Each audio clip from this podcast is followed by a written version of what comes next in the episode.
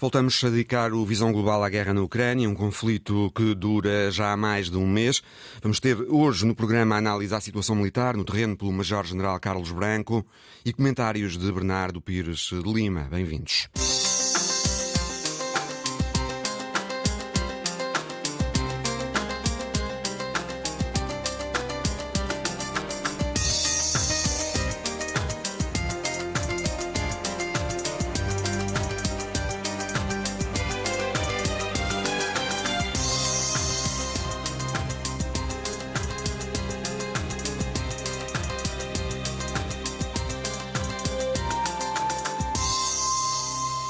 Rússia diz que a primeira etapa da operação militar na Ucrânia está quase concluída e que agora passará a concentrar esforços nas regiões do leste do país.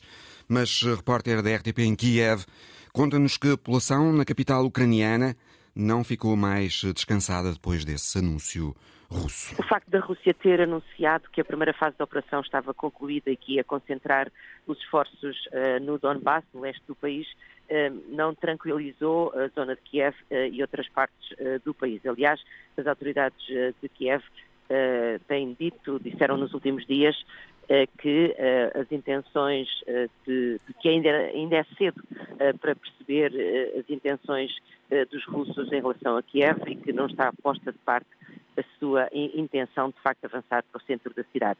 O que temos de facto visto aqui nos últimos dias é que uh, Kiev mantém-se numa situação tensa, uma cidade uh, que se fortifica dia a dia com todo o tipo de checkpoints, todo o tipo de barreiras para tentar evitar uh, o avanço de tropas russas em, em, direção ao centro da cidade.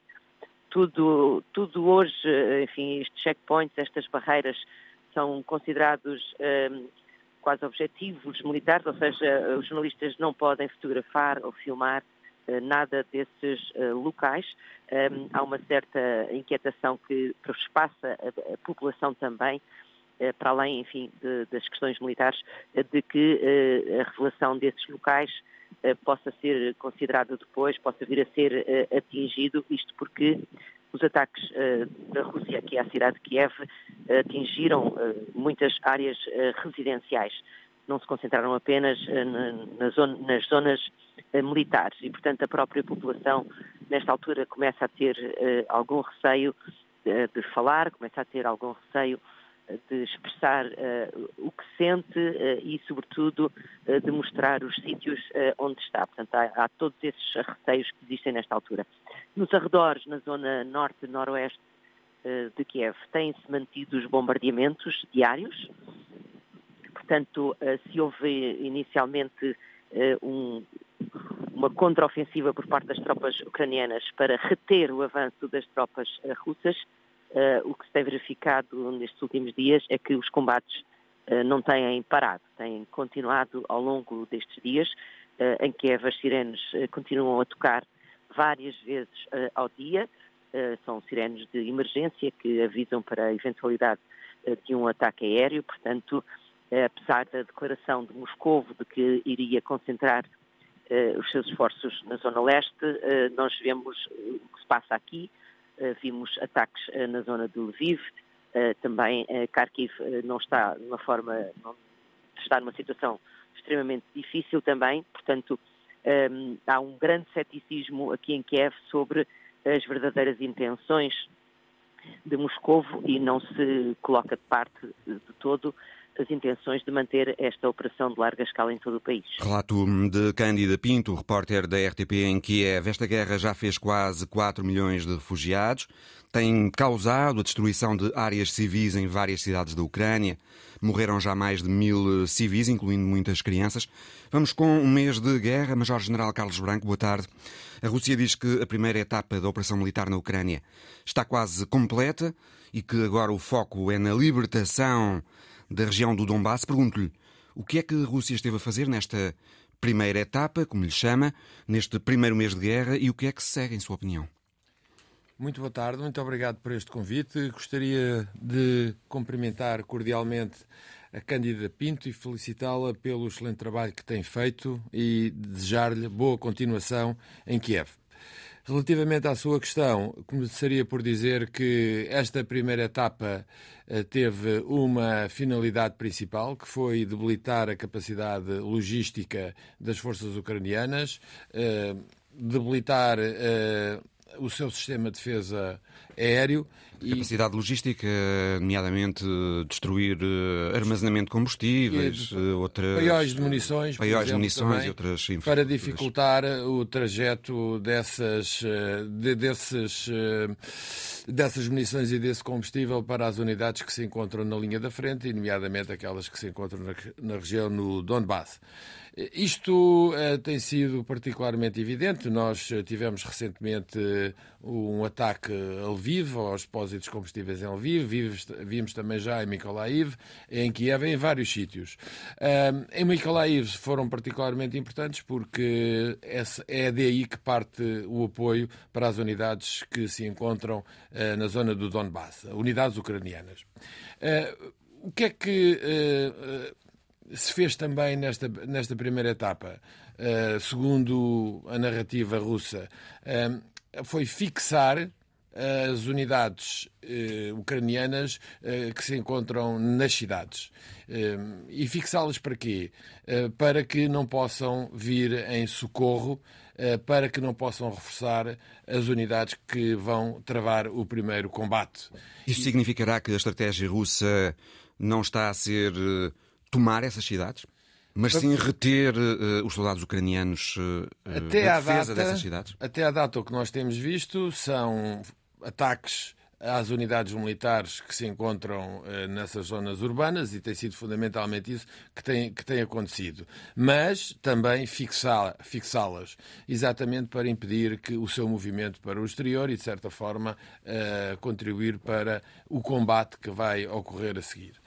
Uhum. Ainda, ainda, então à questão que colocou, uh, especificamente orientada para. O que é que se pode etapa. passar a seguir? O que se pode passar? Esta, esta uh, convém dizer que as unidades que se encontram na zona do Donbass são as unidades mais preparadas das forças ucranianas. São as, as unidades melhor equipadas, com maiores condições para enfrentar convencionalmente as forças russas.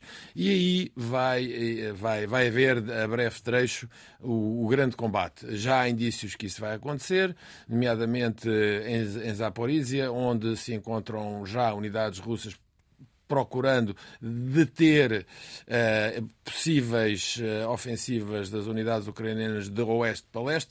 Ou seja, a postura das forças russas nesse local não é uma postura ofensiva, mas é fundamentalmente impedir eh, uma progressão do oeste para leste dessas forças em reforço das unidades que estão no Donbass.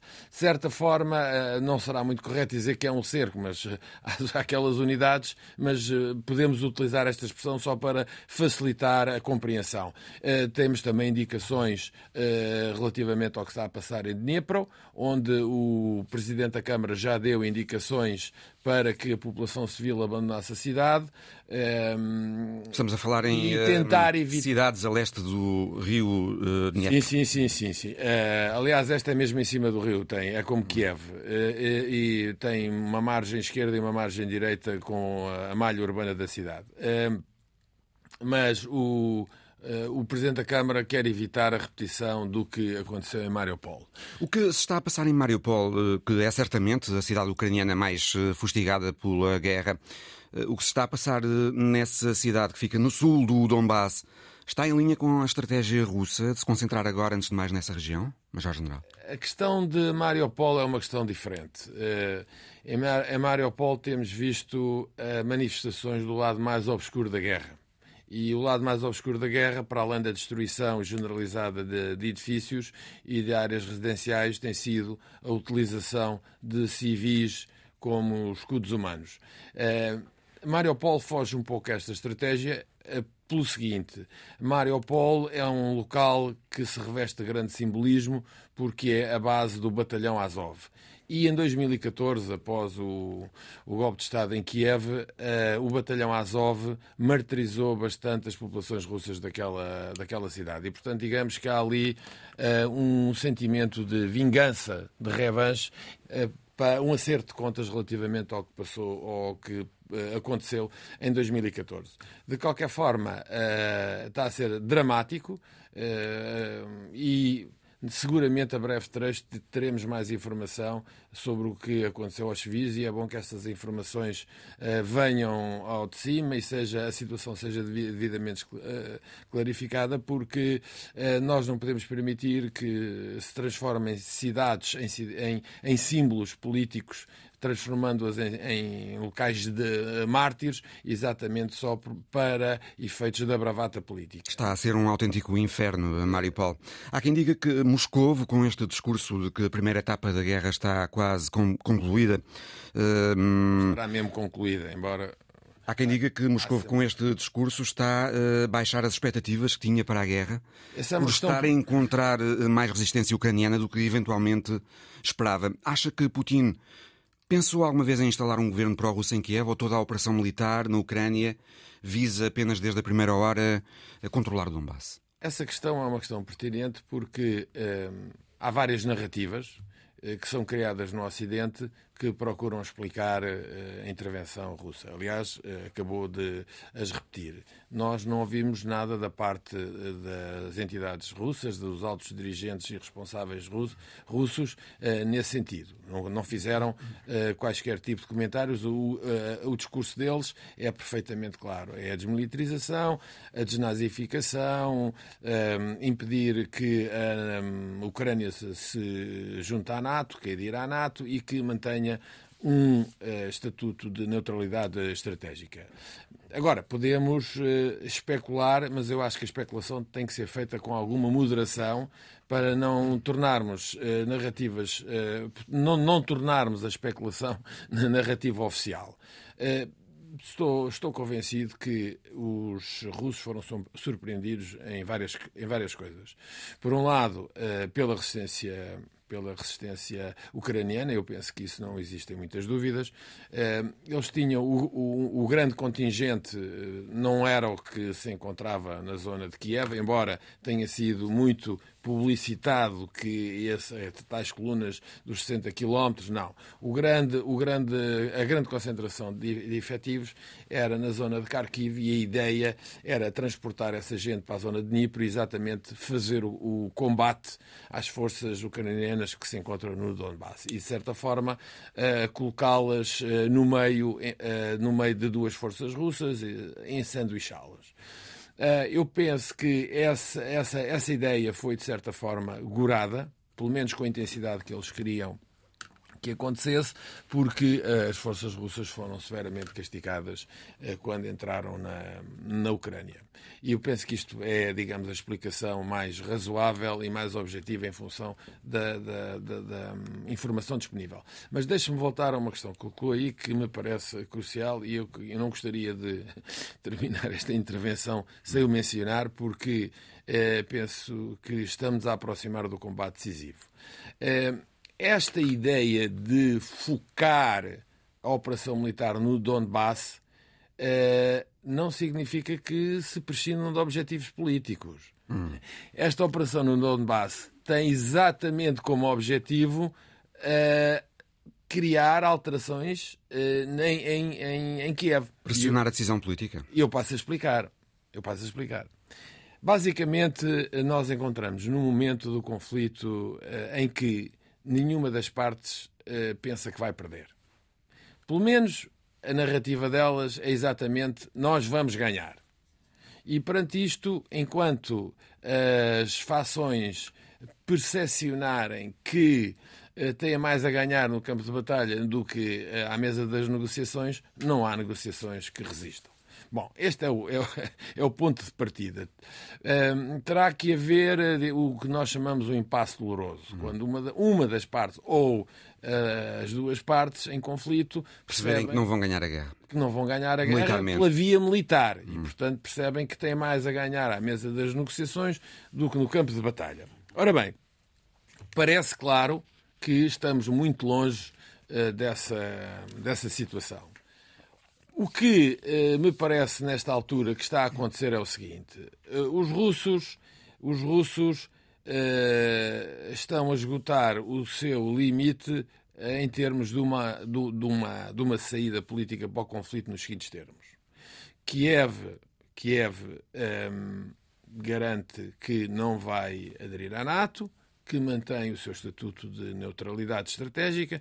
Depois, isto são uh, discussões com alguma complexidade, porque não basta dizer que vai manter o seu estatuto de neutralidade estratégica, tem que se perceber como é que vai ter garantias de segurança. E depois há uma série de, de outras exigências uh, que a língua russa volta a ser a língua, uma das línguas oficiais da Ucrânia e depois uh, a necessidade de resolver todas as questões territoriais. territoriais. Bom, uh, mas de qualquer forma. Nomeadamente nas regiões separatistas nas regiões separatistas e o Crimeia estatuto, também. E, exatamente, o Estatuto da Crimeia. Mas eh, estas, estas, uh, estas regiões que nesta altura estão ocupadas pelas unidades militares russas seriam devolvidas, vamos pôr nestes termos, à, à Ucrânia. E a Ucrânia continuaria a viver como um país independente, uh, obviamente sem a Ucrânia e sem as repúblicas separatistas. Embora as repúblicas separatistas talvez houvesse alguma margem para negociar uma solução política dentro uh, da, da Ucrânia. Mas isso teria que passar, obviamente, por uma, uma situação de, de extrema a República Separatista de Lugansk já anunciou nas últimas horas que vai organizar um referendo para que a população se possa pronunciar certo. se quer continuar na Ucrânia, se quer juntar à Rússia. Certo. Mas há outra alternativa, outra alternativa, e essa outra alternativa que vai se colocar eh, em resultado do, da batalha. Ou seja, se as forças russas conseguirem destroçar as forças ucranianas que se encontram no, no Donbass, que é o grosso das forças ucranianas, significa que a Ucrânia fica sem forças armadas. Se isso acontecer, a situação eh, do regime em Kiev eh, fica extremamente debilitado e isso pode avançar para, inclusivamente, a partição da Ucrânia. E quando eu digo a partição da Ucrânia, naturalmente será ao longo da zona do, do Dnieper. Uhum. Uh, repare, uh, há uma coisa que me parece clara. Divide o país. Divide o país. Há, há, há, uma coisa que me parece clara, uh, que eu inicialmente não tinha percebido logo nos primeiros dias da, da batalha, mas depois da, da, invasão, e depois ficou clara, que é um, as forças que a Rússia tinha para esta invasão eram manifestamente insuficientes para ocupar o país todo mas depois percebemos rapidamente que nunca foi intenção da Rússia ocupar o país todo. Aliás, se virmos uh, as suas direções de ataque e onde as suas forças militares estiveram envolvidas, percebemos, uh, como é óbvio, que não está preocupada com a Zona Oeste. Quer dizer, está preocupada com a Zona Oeste só em termos de uh, possível, possível Debilitar impacto. a resistência ucraniana. Exatamente. Por exemplo, se os depósitos de combustíveis estão na zona de Lviv, pois esses depósitos de combustíveis, se não forem atacados, uh, uh, acabam por reverter em apoio das forças que estão a combater a leste. Porque, e há aqui duas questões importantes. Primeiro, porque a Rússia não, se fosse ocupar todo o, toda a Ucrânia, iria envolver-se numa guerra parecida com a do Afeganistão, porque a população na zona da Galícia, chamada zona da Galícia, que é uma zona a oeste do, da Ucrânia, é profundamente anti-Rússia e ia meter-se numa, numa situação extremamente. Num atoleiro. Num atoleiro, exatamente. exatamente. Uh, contudo, uh, se a Rússia uh, conseguir ganhar esta batalha a leste, e agora vamos ver as tais consequências políticas, porque, no fundo, a manobra militar eh, trabalha em função de um objetivo político. Porque é, é esta questão, não, não, não, não podemos agora olhar apenas para a manobra militar sem perceber as consequências políticas. A Rússia iria conseguir, se calhar, aquilo que pretendia desde o início, que era, no fundo, criar uma buffer zone, né? e essa buffer zone. Uma zona tampão?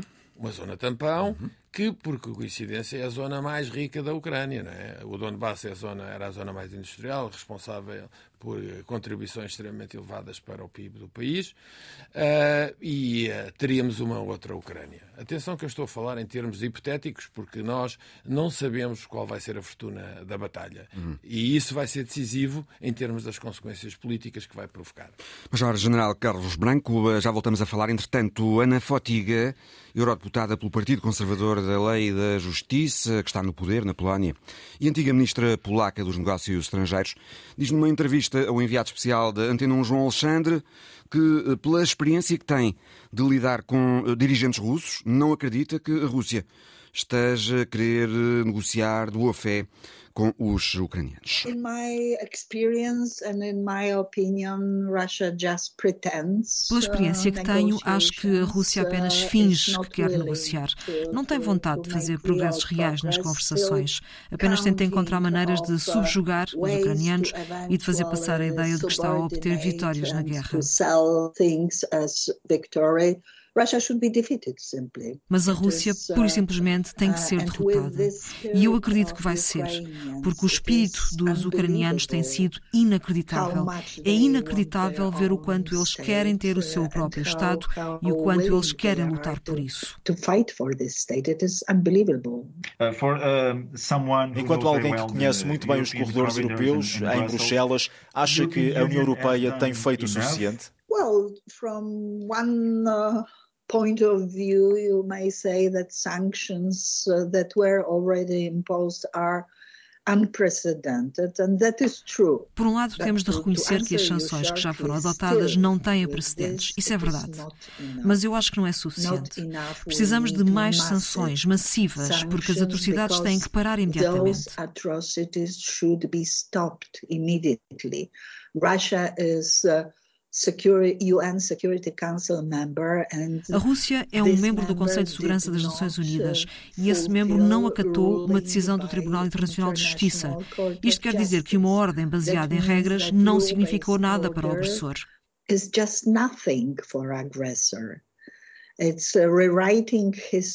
Eles estão a escrever a história simplesmente querendo apoderar-se de territórios e de uma nação pacífica, torturando milhões de pessoas. Torturing millions of people. E acredita que uh, países vizinhos da Rússia, como por exemplo a Estónia, a Letónia e a Lituânia, são países que estão em perigo? I have bad news to whole collective West that uh, everybody is in danger with this kind of, of uh, Bom, tenho más uh, notícias para o conjunto dos países uh, ocidentais. Toda a gente está em perigo quando vemos este tipo de ações. Claro que desta última cimeira extraordinária da NATO uh, saíram novas medidas para reforçar a posição no flanco leste da aliança. Isso é bom. Mas também temos que ver alguma coisa acontecer na Ucrânia. Temos que lhes fornecer armas porque eles precisam de se defender e porque a derrota da Rússia é do interesse de todos nós. And, and strengthen eastern flank of NATO. That is good, but we have to see also events in Ukraine. We have to provide this country, this nation, with arms they need to defend themselves because uh, defeating Russia is in interest of all of us. Acredita que ainda há espaço para a integração da Ucrânia na União Europeia? E deixe-me perguntar-lhe se acha que países como a Geórgia ou a Moldávia têm possibilidades de serem integrados. Moldova e Geórgia have possibilities of being integrated? Well, Começando pela Ucrânia, eu acho que tem que ser dada uma mensagem política à Ucrânia. Acredito que a força e a determinação deste país e a sua capacidade de lidar com esta situação difícil, o facto de ser um território enorme, um mercado enorme e agora também com um potencial de reconstrução das infraestruturas, tudo isso significa para mim uma oportunidade para refrescar a União Europeia potential in reconstruction as well. Means in my well knowledge uh, also reinvigorating uh, uh, the EU A vontade que eles têm de se tornarem membros da União é algo que nos oferece a oportunidade de um olhar fresco sobre os valores europeus. Por isso, estou absolutamente certa de que há espaço na União Europeia para acolher a Ucrânia.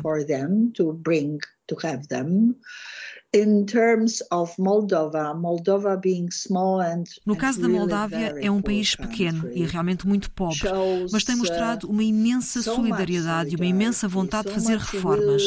E tem mostrado já um grande alinhamento com as políticas da União Europeia, o mesmo que a Ucrânia, aliás. Por isso, acho que vale a pena olhar de uma forma positiva para o pedido de adesão da Moldávia. Uh, that I think it is really worth to look positively on, on the Moldovan application. No caso da Geórgia, também apoio, obviamente, o pedido da Geórgia, mas penso que a Geórgia tem que se alinhar muito mais com as políticas europeias. Georgia has to, to align much more with our policies. Não me refiro à sociedade da Geórgia, porque as pessoas desse país são simplesmente fantásticas. Estão muitos georgianos na Ucrânia, estão a combater e a participar, quer no apoio humanitário, quer no apoio administrativo na guerra. Também é um país pequeno, mas extremamente aberto. supportive in, in terms of, of uh, humanitarian aid there. They are also a small nation, but o problema com a Geórgia, na minha opinião, é que o atual governo do país apresentou o pedido de adesão, mas, por outro lado, não mostrou vontade de se juntar às nossas sanções. Not willing to join our sanctions. Uh, eu acho que a Geórgia uh, devia erradicar o sistema oligárquico de uma pessoa só, tal como fez a Moldávia, com a ajuda da comunidade internacional e onde as coisas começaram imediatamente a funcionar de maneira certa. And all of a sudden, things started to work in proper direction. Tenho a certeza de que esse sistema oligárquico não é o apropriado, não está em sintonia com os padrões europeus. Uh, os monopólios não são justos e devem ser desmantelados. Not in line with uh, with the European way of of monopolies are are not our fairy tale. So it should be dismantled simply. Are you satisfied by the, the Está satisfeita com a uh, forma como os Estados Unidos têm respondido à guerra na Ucrânia? War in Ukraine? Bom, tenho a certeza absoluta de que a luta dos ucranianos é meritória. A capital da Europa neste momento é Kiev, porque eles estão a mostrar-nos o que são realmente os valores europeus. So, if the, the capital of Europe is, is Kiev, então, se a capital da Europa é Kiev, todos os países ocidentais devem lutar e fazer tudo o que for possível para uh, proteger Kiev. Têm que fazer muito mais. Não devem pensar que vão ficar sentados em sofás confortáveis a olhar para os crimes que estão a ser cometidos. Totally different to look even on rockets in your TV. Porque é completamente diferente ver os rockets na televisão ou ver um ucraniano aterrorizado na tua cozinha. Por isso devemos abandonar a nossa vidinha fácil, porque agora os tempos são de desafio para todos nós. Uh, na fatiga eurodeputada pelo Partido Conservador da Lei e da Justiça, o partido no poder na Polónia e antiga ministra polaca dos Negócios Estrangeiros a dizer que o Ocidente devia fazer mais para ajudar a Ucrânia. Bernardo Pires Lima, boa tarde. O presidente ucraniano Zelensky tem insistido que a NATO devia ajudar mais a Ucrânia nesta guerra, devia dar à Ucrânia mais garantias reais de segurança. A NATO está ou não já no limite daquilo que pode e deve fazer nesta guerra? Um, o presidente ucraniano faz aquilo que lhe compete, que é exigir o máximo de proteção e trazer todo o dispositivo político, militar uh, e, e, económico, sobretudo, para o seu lado. Quando digo dispositivo, digo dispositivo ocidental, não é só a NATO, mas também a União Europeia, G7, etc. Uh, e, portanto, faz aquilo que lhe compete e, e tem feito com, com coragem e, com, e nos termos certos. Não tem a resposta que uh, desejaria e não tem por razões uh, realistas e bastante prudentes. Uh, uma coisa é os Estados-membros da União Europeia, da NATO, o G7 fazer uma espécie de trilogia de, do apoio entre sanções à Rússia, entre apoio militar às forças ucranianas e um apoio político de unidade com, com Kiev isso eh, é o, que é possível fazer para não uh, dotar o conflito de uma escalada continental. E, portanto, eu acho que nós temos ido passo a passo, em função do desenvolvimento no terreno, e aí há várias histórias para contar. a história russa é uma, a história ucraniana é outra, a história ocidental será uma síntese das duas. Um, e, portanto, parece-me que eh, não há no quadro da NATO nenhum tipo de condições, nem para processos de adesão, como já não existia antes da guerra, nem a adesão da Ucrânia, nem para uh, forças no terreno, nomeadamente posicionamentos conjuntos de defesa antiaérea. Uh, e, portanto, eu acho que o que nós estamos aqui uh, presente, em termos de passos concretos eh, de curto e médio prazo, está no debate sobre embargo energético e sobre maior alcance eh, das sanções económicas a mais atores internos da Rússia, seja oligarcas, seja empresas, seja bancos, e portanto são camadas que se vão acrescentando às várias camadas já aprovadas, com o objetivo de reverter a passada russa para uma zona que aparentemente será uma zona de, de maior conforto uh, para as Forças Armadas russas e para o poder político, que é uma zona um bocadinho acima do Donbass, eu não me limitaria à zona do Donbass, e que faz uma espécie de eixo transversal entre as fronteiras da Moldova e Kharkiv.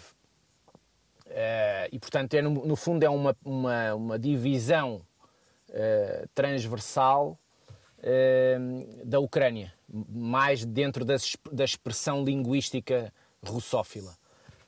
Penso que é mais esse, esse, esse patamar que está aqui em causa.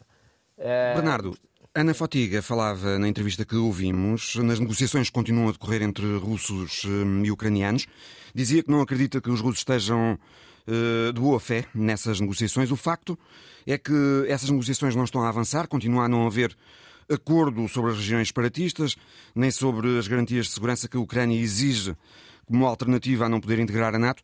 Porque é que continua a haver intransigência? Porque é que as negociações não avançam, na tua opinião? Será porque russos e ucranianos ainda pensam que podem prevalecer militarmente?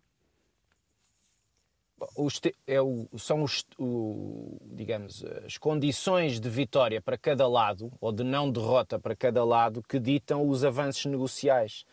Portanto, os termos de, de, de, desta pré-negociação, eh, porque ela verdadeiramente não está a ser negociada, uma vez que os termos em cima da mesa são incompatíveis pelas partes. Portanto, não há uma negociação verdadeiramente. Há uma, uma espécie de processo político em que as partes, por digamos, quadros ministeriais, não ao nível dos presidentes, com mediações de variada natureza, eh, se encontram e, portanto, se dão legitimidade uma à outra para eh, conversar sobre vários itens de pré-negociação. Esses itens são incompatíveis na cabeça das partes.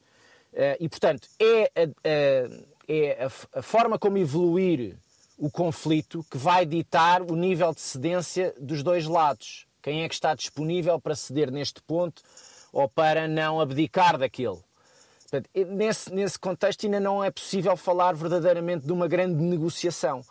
Uh, acho que há aqui pelo menos dois fatores que, que, poderão ditar, para além do fator militar, de, de, das condições, da evolução de, do, conflito, dois fatores que vão ditar um, ehm, o evoluir desse processo político. Um tem a ver com condições uh, mais harmoniosas, e passo uh, aqui um parênteses, a data das eleições legislativas na Ucrânia, 3 de abril, não é indiferente a este processo, porque a da Ucrânia, perdão, da Hungria não é uhum. indiferente a este processo, uma vez que pode alterar o elemento à volta do Conselho Europeu que está uh, mais intransigente sobre bloqueios, é evidente que a Alemanha também, os Países Baixos também, mas tem outro nível de aceitação, como nós vimos, aliás, durante o último mês, em diversos tabuleiros da, da, da, da, do processo político europeu. Mas a Hungria,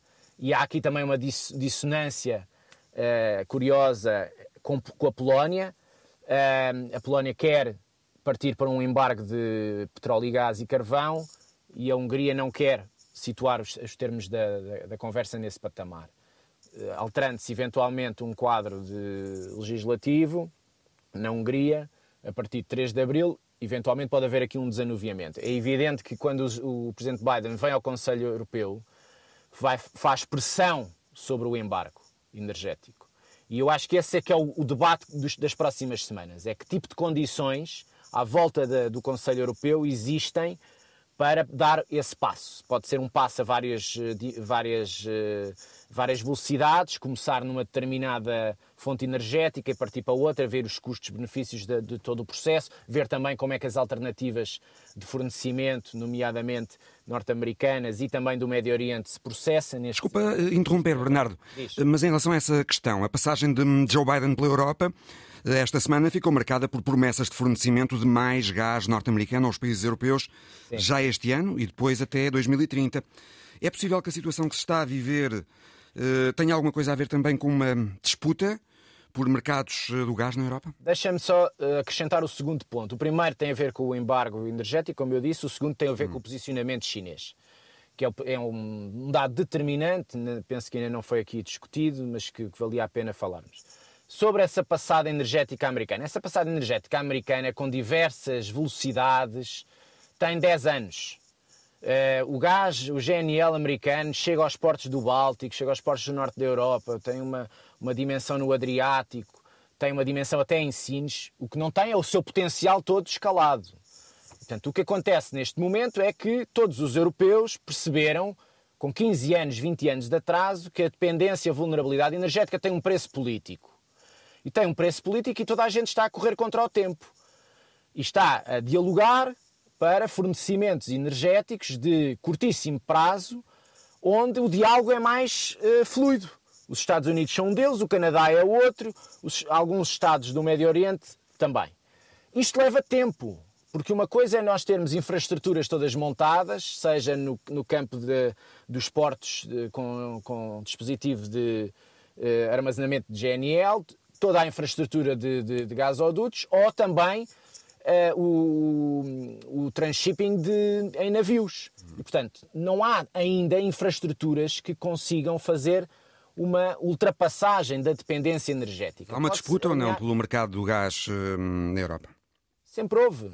Sim. Sempre houve. O que a guerra na Ucrânia e a vulnerabilidade à Rússia vem, vem fazer é acelerar o processo do mercado energético. E a China, para terminarmos, uh, Bernardo, referiste-te à China nesta questão. A China parece estar a esperar para ver, não é? A China tem, está numa posição uh, incómoda, a meu ver, e, e, e, está a tentar ter o melhor de todos os mundos.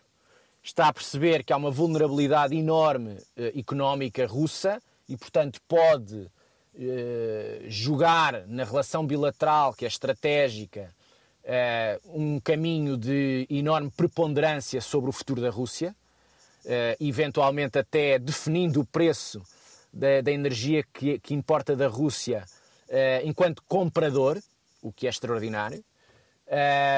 mas é, do ponto de vista geopolítico, incómodo. tudo o que seja eh, alterações de fronteiras, tudo o que seja violações de, de, soberania territorial, e a Rússia é um parceiro da Ucrânia, nunca reconheceu a anexação da Crimeia, por exemplo. Um, portanto, gera um, gera um, um desconforto eh, nos termos em que opera no sistema internacional.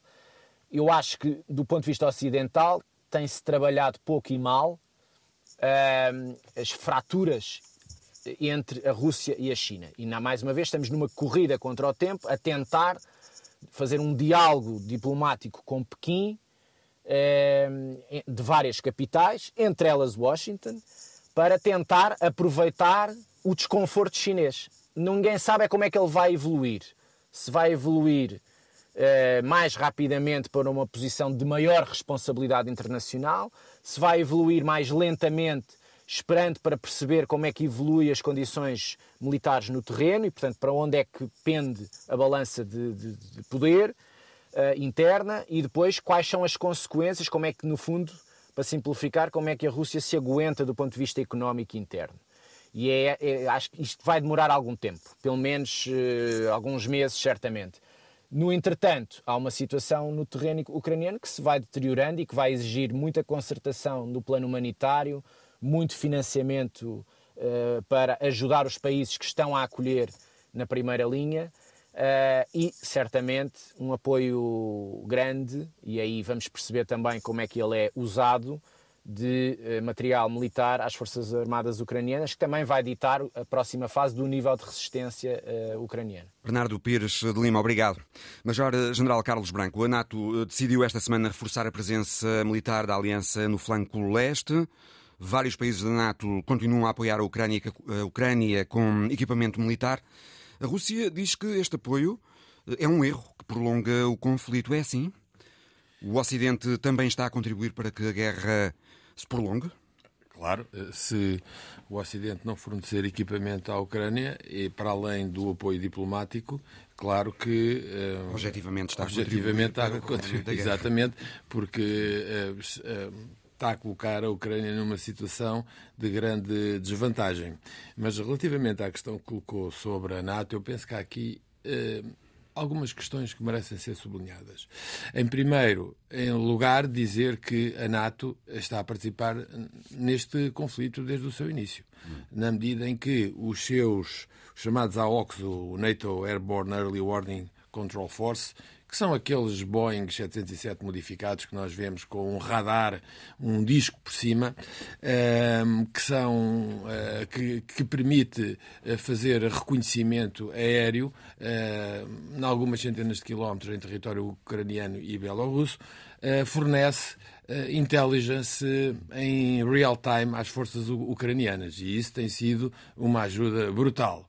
E não podemos colocar, não mencionar esta questão quando falamos do apoio à NATO. Mas há o risco de a guerra poder vir a ter uma evolução que exija uma intervenção militar direta da NATO?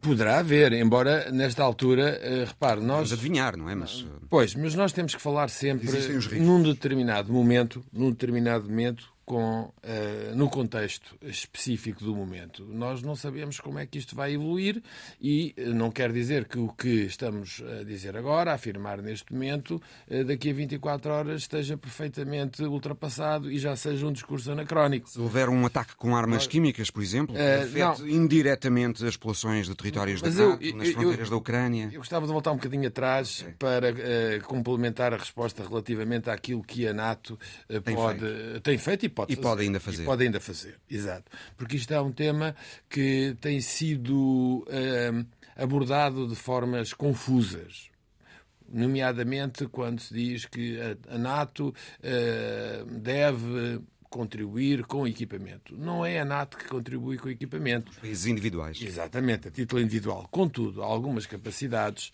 que a NATO tem e que pode pôr à, à disposição das, do, dos ucranianos. Um deles já eu referi aqui, que é esta intelligence, eh, real-time intelligence fornecida pelos AOCs. Eh, estes, esta força que se encontra sediada não só, mas fundamentalmente em Geilenkirchen, na, na Alemanha. Mas existem outros sistemas, eh, nomeadamente o Alliance Ground Surveillance, o mais conhecido por AGS, que se baseia em Global Ox e que pode também uh, colaborar neste esforço de, hum, de recolha de, de, de intelligence, uh, fornecer intelligence às forças ucranianas. Mas existe também outro mecanismo que a NATO tem à sua disposição. A NATO tem à sua disposição o chamado Euro-Atlantic Disaster Response Coordination Center, que está vocacionado para fornecer assistência em casos de desastres naturais ou provocados pelo homem, mas que tem uma série de digamos, de capacidades que pode colocar à disposição das forças ucranianas. Bom, e relativamente a esta questão, penso que temos que perceber o alcance e o limite daquilo que a NATO pode fazer. Eu penso que consegui dar aqui uma, uma ilustração hum. relativamente precisa uh, disso. Mas se houver um ataque químico. Relativamente à questão do ataque químico. Eh, indiretamente, populações certo. de territórios da NATO. É... Ou imagina um míssil que erre o alvo e vá cair uns metros dentro de território polaco, por exemplo. Joe Biden disse que Putin nem pensa em avançar um centímetro sequer dentro de território da NATO. Sim, eu penso que Esta, o Putin não. Situações... eu penso que o Putin não nunca pensou eh, nisso porque sabe perfeitamente que não tem capacidade militar para isso. Quer dizer, nós não podemos pôr, uh, quer dizer, por um lado há o argumento que ele não tem capacidade para resolver o problema na Ucrânia por incompetência, por incapacidade militar. Mas, por outro lado, dizemos que é uma ameaça porque pode atacar os países da NATO. Portanto, em que é que ficamos no discurso, não é? Uh, temos que ser realistas. Uh, uma das coisas que eu procuro é ver isto com, com ponderação, uh, sem alinhar em narrativas que. Mas pode haver um acidente, não é? Pode haver, mas eu, eu, eu respondo a isso. Eu respondo a isso. uma coisa é um incidente, poria nestes termos, e que. Uh... Tal míssil pode cair uns metros mais à frente, não é? Exato. E, e vai cair em território. E isso é uma coisa grave, é uma coisa grave, é uma coisa grave e que não pode ser escamoteada uh, a gravidade.